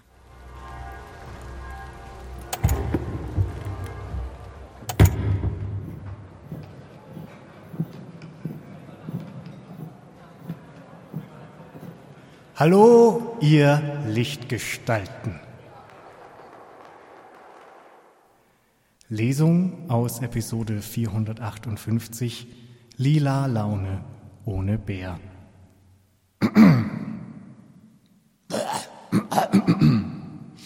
Als aber André und Raphael über derlei Dinge sich unterhielten, antwortete Raphael, ich muss aber sagen, dieser Einspieler hat mir noch mal so einen kleinen Push gegeben in Richtung Christmas Feeling weil ich fand, das klang so ein bisschen wie die örtliche Christmette. Als André dies hörte, da fragte er, wie die was? Raphael führte aus, wie die örtliche Christmette, also die in der Kirche abgehaltene Messe zu Weihnachten. Da fiel es André wie Schuppen von den Augen. Ach so, rief er und konnte Raphael wieder folgen. Da hob Raphael abermals an und sprach fort. Der Gute klang nämlich tatsächlich, als würde er regelmäßig das Wort zum Sonntag sprechen. Da ertönte aus André ein freudiges Gelächter. Er korrigierte. Der Gute klang, als würde er regelmäßig am Weihrauch riechen. Ja. Beide teilten ein Lachen in Freundschaft, bevor Raphael fortfuhr. Das fand ich tatsächlich sehr eingängig. Ich bin ja ansonsten nicht so der Kirchgänger, aber zur Verweihnachtlichung der Stimmung finde ich sowas gut. So sprachen sie noch eine Weile, bis sie schließlich beteten. Liebe Hukast-Hörende, das Wort ist heruntergekommen. Ich sage euch nun, Herr Klein ist wieder da und verkündet, des Hukasts Ende ist noch in weiter Ferne. Amen. Sehr wohl waren die Worte Raphaels, als er ob dieses Gebets überströmte. Und sogleich bestellte er einen Einspieler genau dieser Worte. Wort unseres Moderators Raphael des Groß N Kleinen. Frohe Weihnachten und einen guten Rutsch ins neue Jahr. Liebe Freunde, ich möchte heute über ein Thema sprechen, das mich schon lange beschäftigt, den Mangel an Talent im Autorenteam von Doctor Who. Als begeisterter Fan der Serie habe ich in den letzten Jahren beobachtet, wie die Qualität der Drehbücher immer weiter abgenommen hat. Ich muss ehrlich zugeben, dass es mir manchmal schwer fällt, mich durch eine Folge zu quälen, wenn die Handlung schlecht durchdacht ist oder die Charaktere unglaubwürdig dargestellt werden. Aber ich bin nicht hier, um Dr. Who zu verdammen. Denn wir müssen uns immer daran erinnern, dass es am Ende nur eine Serie ist, die wir einfach genießen können selbst wenn es manchmal Qualitätseinbußen gibt, die Schauspieler, die Musik, die Special Effects. All das kann uns immer noch fesseln und unterhalten, egal ob das Drehbuch perfekt ist oder nicht. Dennoch darf das Talent der Autoren nicht unterschätzt werden. Ohne sie wäre Dr. Who nicht das, was es heute ist. Sie sind es, die die Geschichten erschaffen, die Charaktere entwickeln und die Handlung vorantreiben. Sie sind es, die uns für eine Stunde pro Woche in eine andere Welt entführen und uns mit ihren Ideen und ihrer Fantasie begeistern. Deshalb ist es wichtig, dass wir uns bewusst machen, wie sehr eine Serie unter schlechten Drehbüchern leiden kann. Sie lassen die Zuschauer abschalten und sich für andere Serien entscheiden. Sie können dazu führen, dass die Schauspieler unter ihren Möglichkeiten bleiben und die Musik und die Special Effects in den Hintergrund treten. Aber ich glaube auch, dass es immer wieder neue Talente gibt, die dazu beitragen können, Dr. Who wieder zu neuem Glanz zu verhelfen. Ihnen müssen wir eine Chance geben und ihnen vertrauen, dass sie uns mit ihren Ideen und ihrem Können begeistern werden.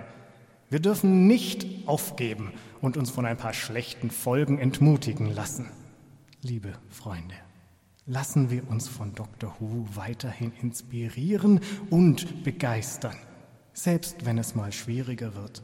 Lasst uns zusammenstehen und daran glauben, dass es immer wieder neue Talente gibt, die die Serie wieder aufblühen lassen. Denn am Ende ist Dr. Who mehr als nur eine Serie. Es ist eine Gemeinschaft, die sich gegenseitig bereichert und die gemeinsam das Universum ein bisschen besser sehen möchte. Deshalb lasst uns weiterhin an Dr. Who glauben und uns von unserer Leidenschaft für die Serie leiten lassen. Allons-y. Lasst uns nun den Podcast beenden, wie Lisa uns das Outro gelehrt hat.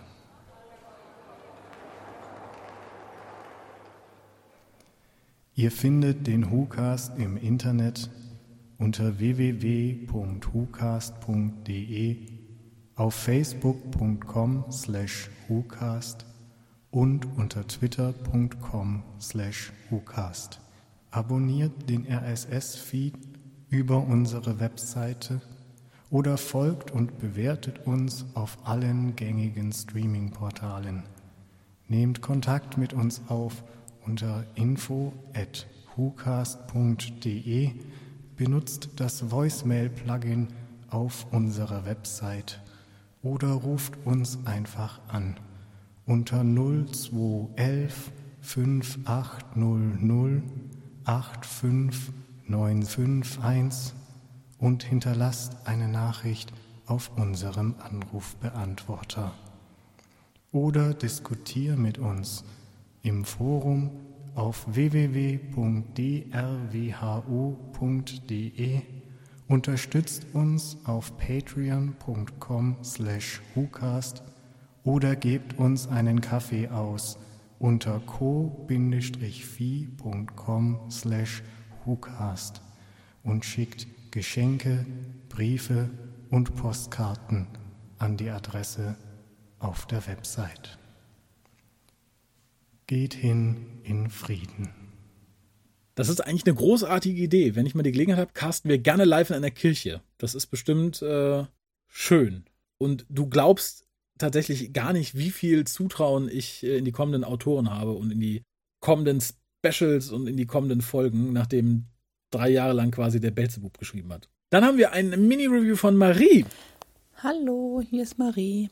Ihr habt gefragt, wie wir Hörer und Hörerinnen das Spell fanden. Ähm, ja, nachdem ich eure Rezension dazu gehört habe, noch schlechter.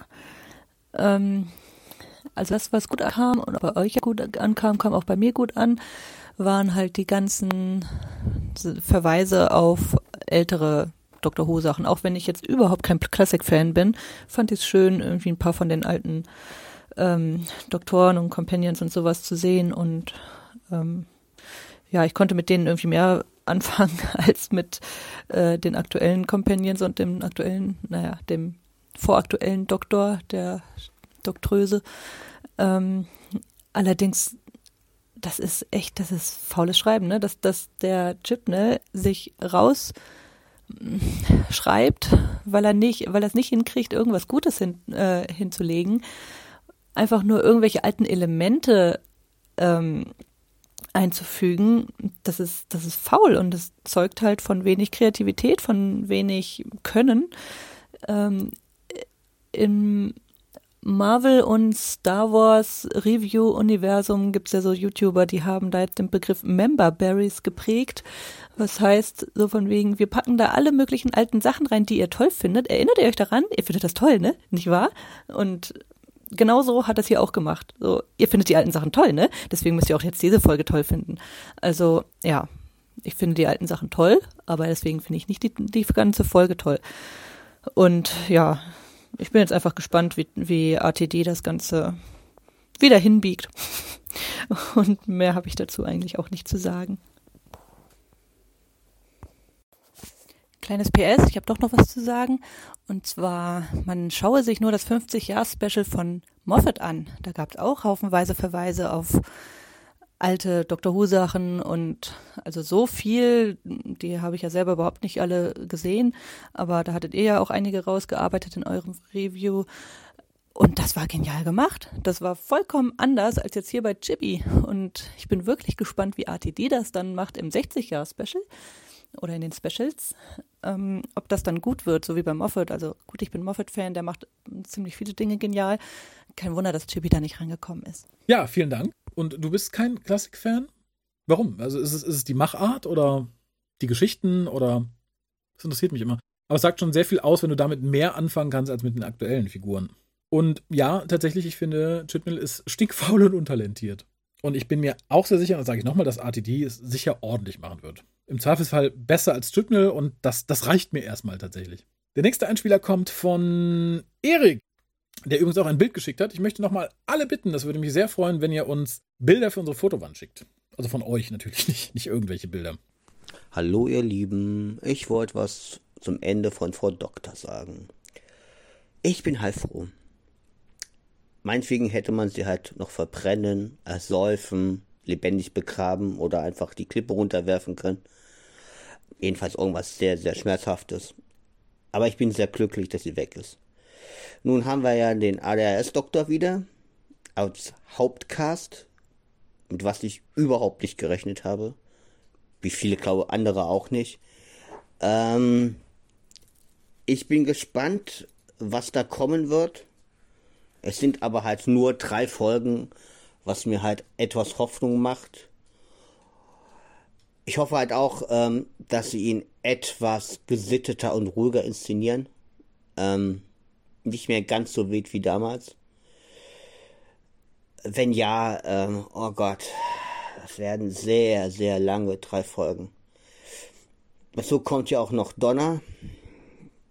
Oh Gott. Dr. Donner. Ich habe gerade Vietnam-Flashbacks. Ganz, ganz schlimme Vietnam-Flashbacks. Oh Gott. Ich muss mich waschen. Ich muss meinen ganzen Körper Action. Naja, es sind halt auch wirklich nur drei Folgen. Ich hoffe, sie machen was Vernünftiges draus. Ähm, ich habe mir gerade den, den Teaser angeguckt, ähm, wo mich das Ende komplett irgendwie etwas ratlos und sprachlos zurückgelassen hat. Nun ja, ähm, ich bin gespannt, wie sie dann das alles erklären und dann zu dem neuen Doktor kommen. Der er im Teaser schon auftaucht. Das wird spannend. Ähm, da bin ich gespannt, wohin da die Reise geht. Ähm, auf Tennant, wenn er vernünftig inszeniert wird, freue ich mich sogar ein bisschen. Also nur, wenn er nicht der ADHS-Doktor ist. Auf Donner habe ich überhaupt keinen Bock. Da wäre mir jeder andere Companion lieber gewesen, außer Donner. Ähm, aber ich hätte noch eine Frage an euch. Gab es jemals einen Doktor, der seine Staffel nicht zu Ende gemacht hat? Sondern vorher schon abgelöst wurde? Oder war sie jetzt gerade die erste? Ich habe nichts dazu gefunden und ihr könnt es, glaube ich, besser beantworten als ich. Liebe Grüße und macht weiter so. Ja, auch hier kann ich noch mal sagen, ich nach Chibi und Whittaker bin ich so durch, dass ich mich auf alles freue, was da jetzt kommt und erstmal keine Angst habe tatsächlich. Und ja, Whittaker hat ihren Kram auf jeden Fall beendet. Mehr war da, glaube ich, auch in dem Sinne nicht geplant. Die ist jetzt auch schwanger. Die werden wir so schnell nicht wiedersehen. Und tatsächlich hatte Peter Davison in seiner letzten Staffel eine Folge an Colin Baker abgedreht. Also Twin Dilemma war noch in Staffel 21. Dann haben wir noch einen Einspieler von Gamaru aus dem Doctor Who Forum. Hallo, hier ist der Gamaru aus dem Doctor Who Forum. Äh, ja, Power of the Doctor eine Folge, die ähm, sehr, ja, Déjà-vus äh, bei mir hochbringt, weil sehr viele Sachen aus alten, aus anderen New Who-Folgen, noch aus alten Folgen zusammengeklaut wurden und dann zu einem, wie ich finde, nicht wirklich passenden Geschichte zusammengesetzt worden sind. Ähm, die zum Großteil tatsächlich von der Nostalgie lebt. Äh, ja, es war schön, die alten Doktoren wiederzusehen. Ja, es war auch schön zu sehen, dass zum Beispiel Ace wieder auf Sylvester McCoy getroffen ist und dass die beiden sich aus, aussprechen konnten. Das habe ich gemocht. Das war sich weniger positiven Sachen. Es war schade, dass äh, Ryan nicht mit dabei war, weil ich fand, dadurch, dass er ja am, am Anfang quasi der Initialzünder eigentlich war in der ersten Folge mit äh, Julie Whittaker, dass er eigentlich am Ende noch was sagen sollte. Aber nein, leider nicht, wurde nichts draus. Ähm, was war noch? Ich, Rasputin war sehr verschenkt, dafür mochte ich das Bonnie M-Lied.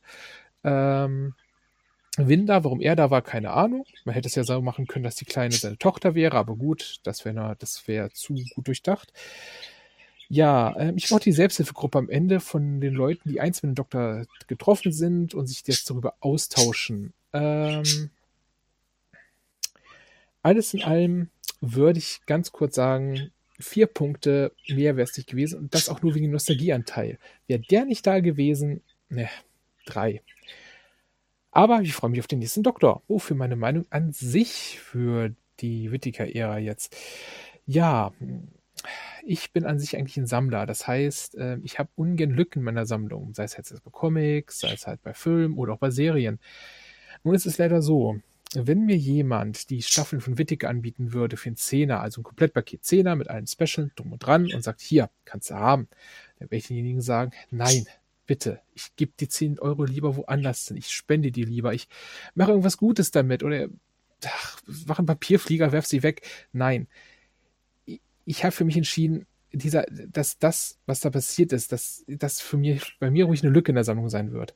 Das sind Folgen, die kann man vor allem sowas wie Orphan 55, jemand äh, zeigen, wenn du sagen möchtest, hier willst du mal wirklich eine schlechte Folge für irgendwas sehen. Guck dir das an.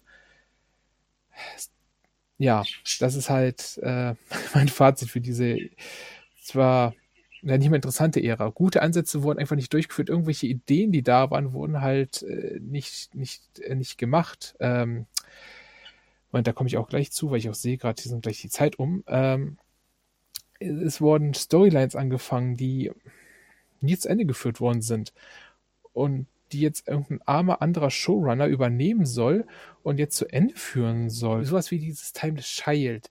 Ähm, diese ganze, diese, diese, diese Taschenuhr, die, die, die dunkle Doktorin, das sind alles ja, Ideen, die vielleicht ganz gut aussahen auf dem Papier, aber die so nicht funktionieren. Vor allem ist ja gar nichts dahinter. Ich meine, ich glaube nicht, dass da Schimmel irgendwas hinter hatte.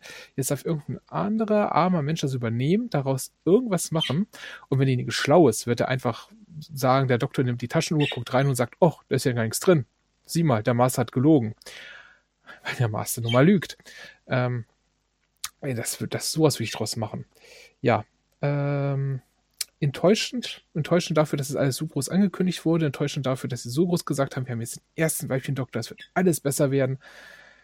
Ja, wurde eher, eher langweiliger. Also, ich kenne Leute, die haben zu mir gesagt, als ich sehr Dr. Who-Folge kommt, so, ach was, kommt jetzt? Ja, nee, eigentlich kein Interesse mehr zu gucken. Es hat Leute von. Who weggebracht.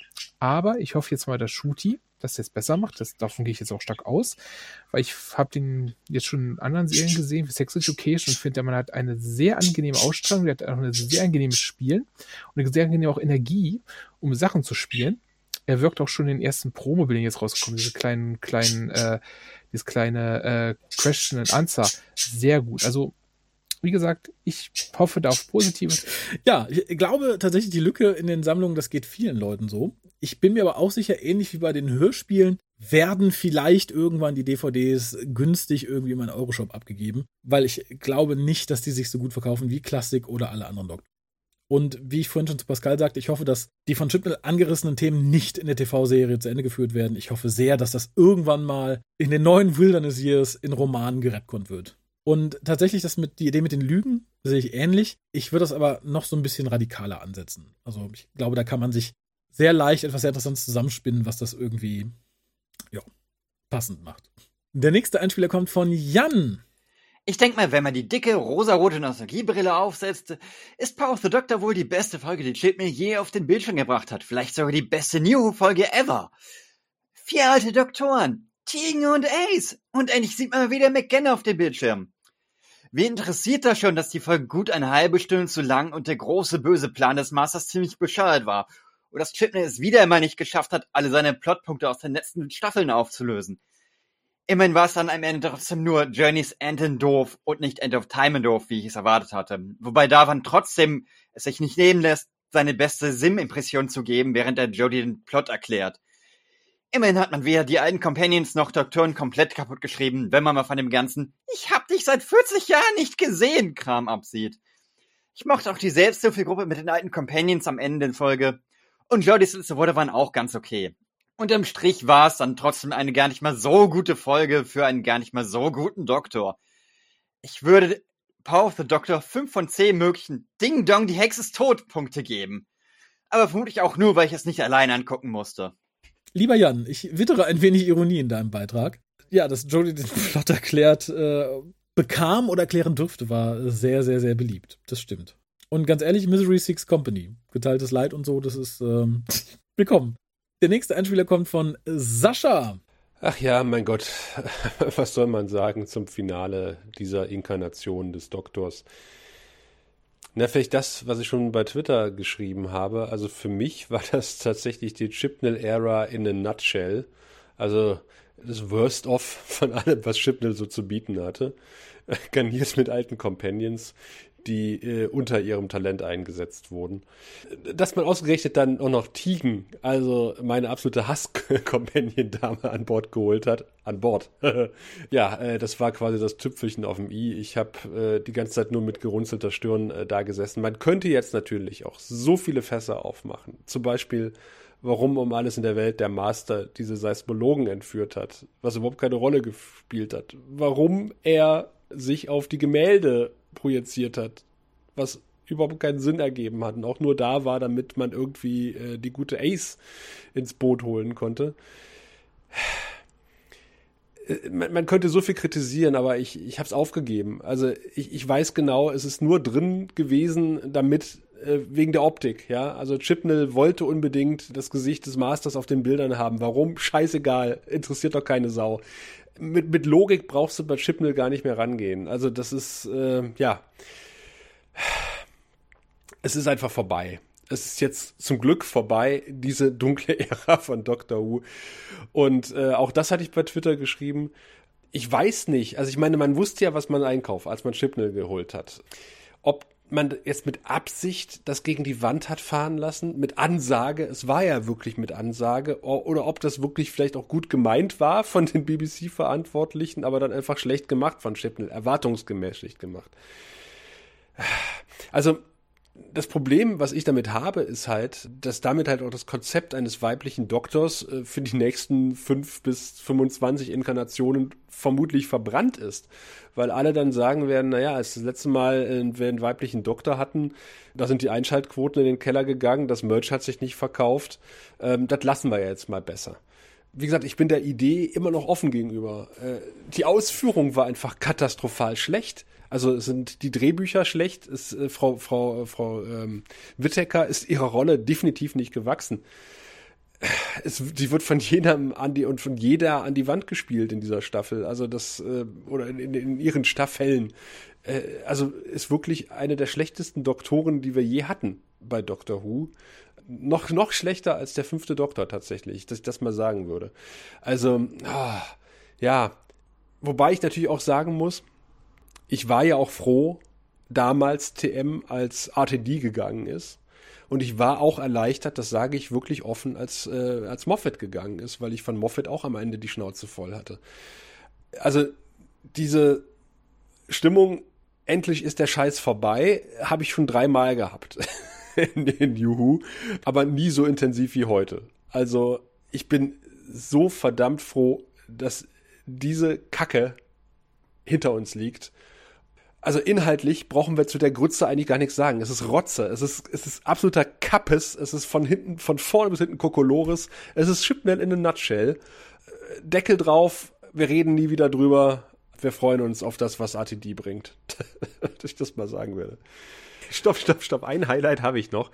Und das ist, glaube ich, für mich sogar das Highlight der kompletten Chipnell-Ära in dieser Folge, in der letzten Folge von Chipnell. Und zwar, als der Master anfängt zu tanzen als Rasputin. Warum auch immer er Rasputin war, scheiß was drauf. Aber er fängt ja an zu tanzen als Rasputin, zu Rasputin.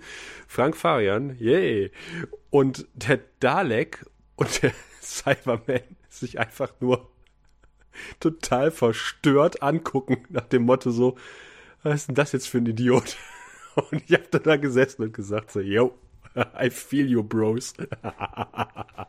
Lieber Sascha, ich finde zum Worst of fehlte im letzten Special ein ganzer, ganzer großer Schuss äh, Wokeness. Aber ja, Tigern! Und erwarte doch bitte nicht irgendeinen Sinn und Verstand von einem Journal-Script. Bitte nicht.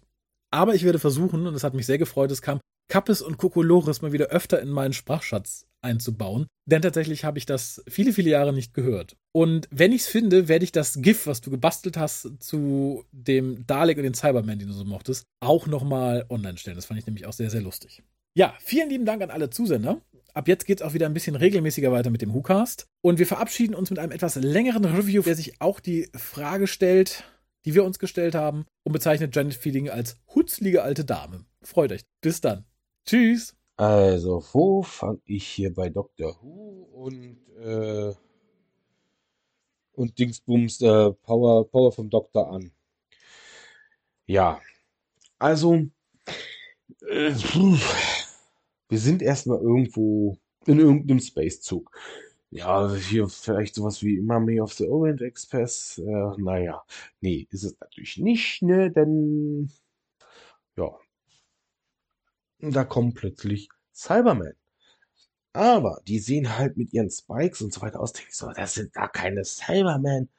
Ja, das sind halt unsere Cybermasters. Äh, naja, ich, ich mochte die noch nie, diese Timeless Child Geschichte, Dingsbums. Dann irgendwann sehen wir Sophie Aldred als Ace. Und sofort. Ja, Optik, alles, sofort. Ich denke, ja, das, das ist irgendwie Ace. Aber in alt. Also, gesetzt. Kommt rüber. F super. Geil. Ja. Und dann die ganze Geschichte mit, äh, mit Rasputin. Ich sag nur, wa, wa, Rasputin. Dass der Master Rasputin ist. Ja, kaufe ich voll ab. Also zumindest dieser Master. Muss jetzt immer wieder für mich in Gedanken, weil von der Zeit her auch wieder, welcher Master ist das jetzt genau? Also an welcher Stelle dieses Masters sind wir denn? Sind wir jetzt an der Stelle ähm, äh, vom Anfang der vorletzten Staffel, wo halt der Master die in 1800 Schieß mich tot da auf dieser Wissenschaftsmesche trifft und dann immer weiter sich durch die Zeit lebt, um dann im Nazireich äh, wieder auf den Doktor zu treffen. Also spielt das dazwischen für den Master? Oder ist er denn nochmal wieder in die Vergangenheit gereist? Ja. Also ganz klar wird es nicht, weil es halt der Master. Wobei, naja, äh, ja, doch am Ende wird es klar, dass es letzteres ist. Aber ja, schade eigentlich. Schön wäre es gewesen. Ja. Und dann treffen wir natürlich auch auf Tegan Jovanka. Ähm, Im Gegensatz zu Ace muss ich sagen, Janet Fielding kommt nicht so ganz in die Rolle. Also es gibt dann Momente, obwohl, na, doch irgendwann später kommt sie in, die, in, in ihre Rolle wieder.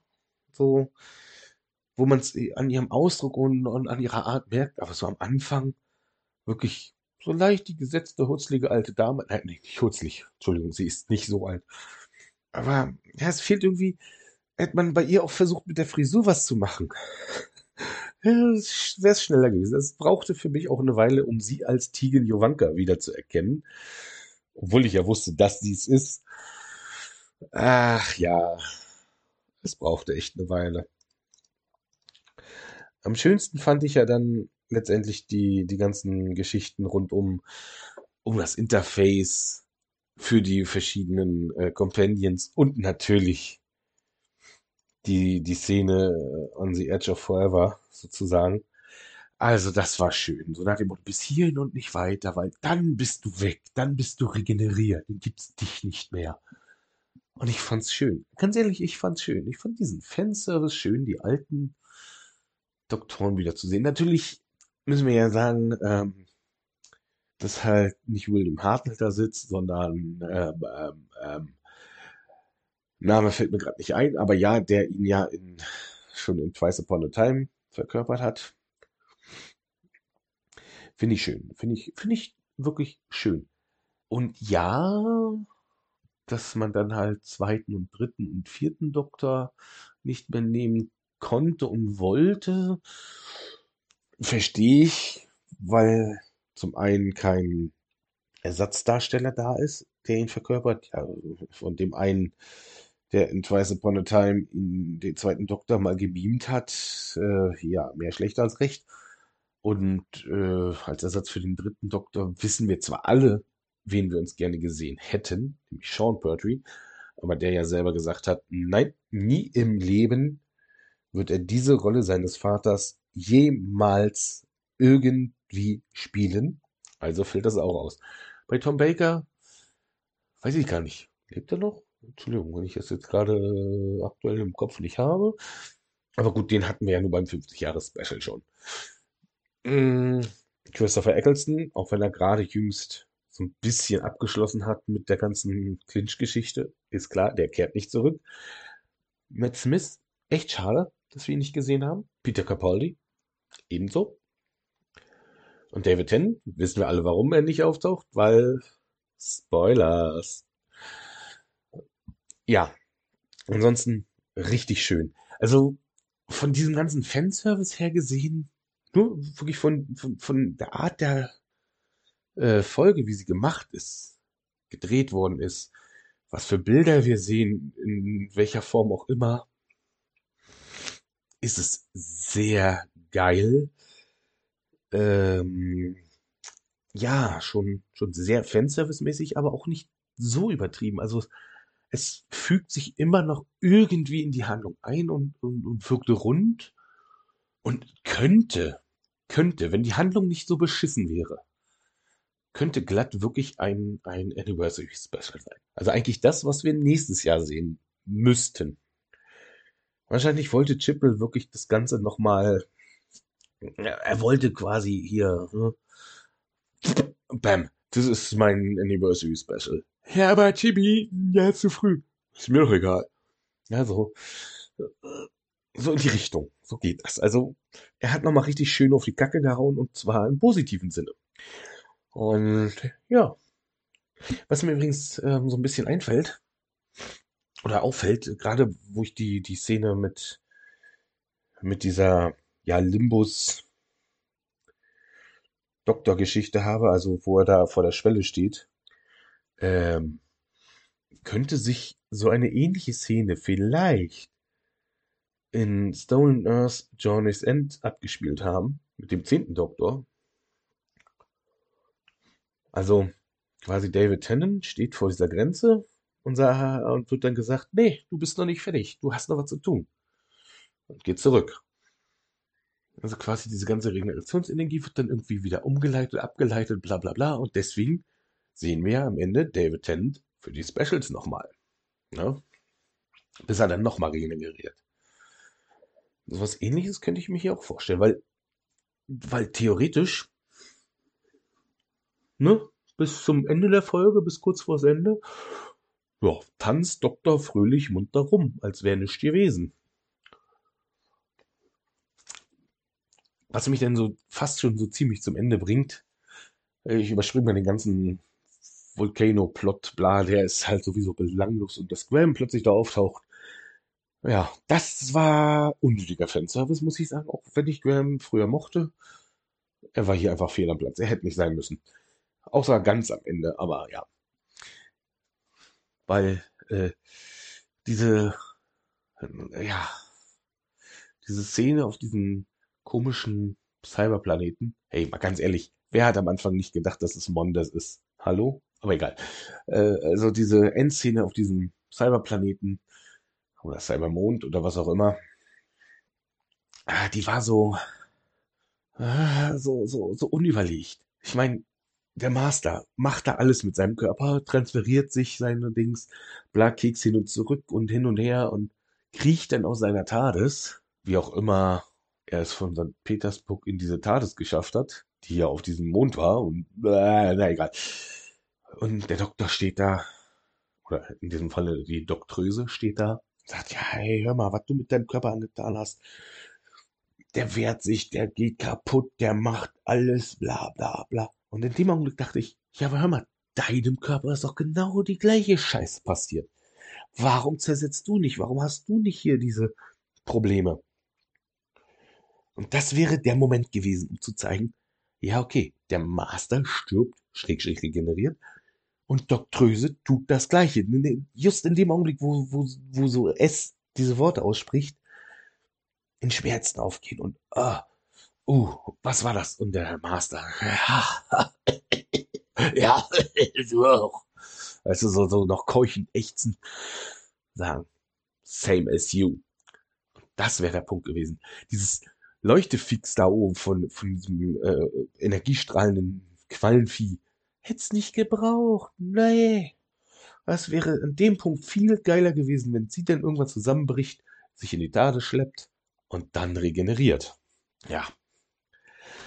Aber wir brauchten das Quallenlaservieh nur, damit es einfach so plump wirkt wie blöde, damit auch der dünnste Zuschauer merkt, äh, Energiestrahl, Laser, kaputt. Naja. Aber so dieses, alles im Allen muss ich sagen, war es, ja, hm, eine solide Folge. Fanservice, die schon sehr Anniversary Special trächtig ist. Ach, auf jeden Fall drinne. Plot, ne. Alles im Allen okay bis gut. Sagen wir mal sechs Punkte. So in dieser Richterskala.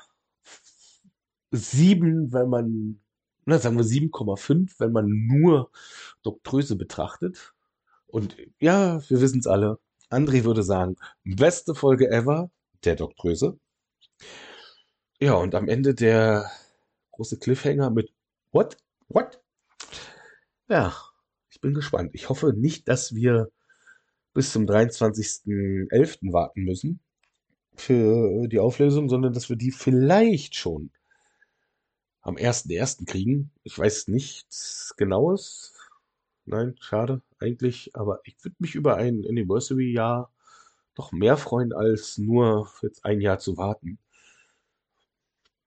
Schauen wir mal, was so abgeht, ne? In diesem Sinne, ähm, ja, das war's von mir, von meiner Seite. Ist schon ziemlich lang geworden hier mit äh, fast 14 Minuten. Von daher, gehabt euch wohl, frohen Hukas noch. Und, äh, what? What?